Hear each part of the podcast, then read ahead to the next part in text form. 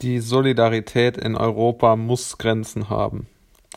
Das Coronavirus ist nun bestmöglich im Griff und die Welt muss versuchen, auf die Beine zu kommen, ja.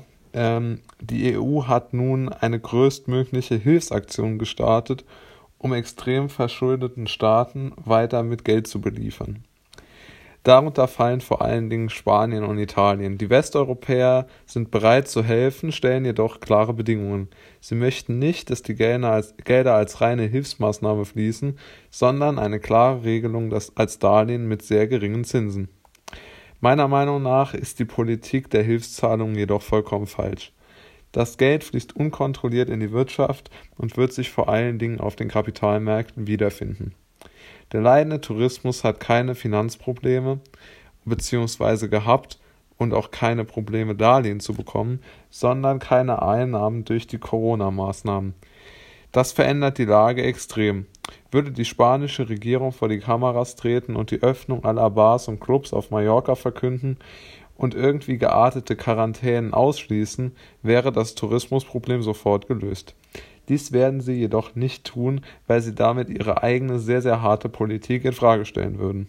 Spanien und Italien haben schon vor der Krise keinen gesunden Staatshaushalt gehabt und sind jetzt in eine ausweglose Situation geschlittert.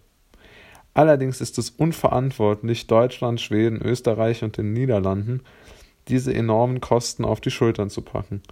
Zentraleuropa muss ein sicherer, Hafen in, der, in, der, in einer sehr unsicheren Finanzwelt sein und darf sich nicht durch eine unüberlegte Finanzpolitik selbst destabilisieren. Die Staatsverschuldung Deutschlands wird ungefähr 75 Prozent des Bruttoinlandsprodukts betragen. Das ist für Deutschland absolut noch machbar, aber auch schon nicht mehr gut. Und wenn jetzt noch diese ganzen Hilfsmaßnahmen der EU draufkommen, wird es ja noch viel, viel schlimmer. Und vor allen Dingen ist es für ein Land sehr, sehr viel, das vor allen Dingen für seine wirtschafts- und haushaltspolitische Solidarität bekannt ist. Mein Appell an die Bundesregierung ist also, die Ratsführerschaft in der EU aktuell dafür zu nutzen, unüberlegte Hilfen an Spanien und Italien zu unterbinden. Man kann nicht alle haushaltspolitischen Spielregeln aufgrund eines Virus komplett auf den Kopf stellen. Solidarität ist wichtig und wurde in der Krise auch von jedem Land betrieben. Aber auch in der Krise muss jedes Land zuerst seine eigenen Angelegenheiten klären, bevor es versucht, die gesamte Union zu retten. Allerdings ist auch zu berücksichtigen, dass ein Staatsbankrott der genannten Länder Spanien und Italien bzw. Griechenland nicht unmöglich ist. Sollte diese Gefahr wirklich real werden, muss man sich große Sorgen um den Euro machen. Es wäre unverantwortlich, wenn sich Spanien und Italien nicht über einen Austritt aus dem, aus dem Euro Gedanken machen. Ein Austritt aus dem Euro könnte die genannten Probleme der EU auf einen Schlag lösen.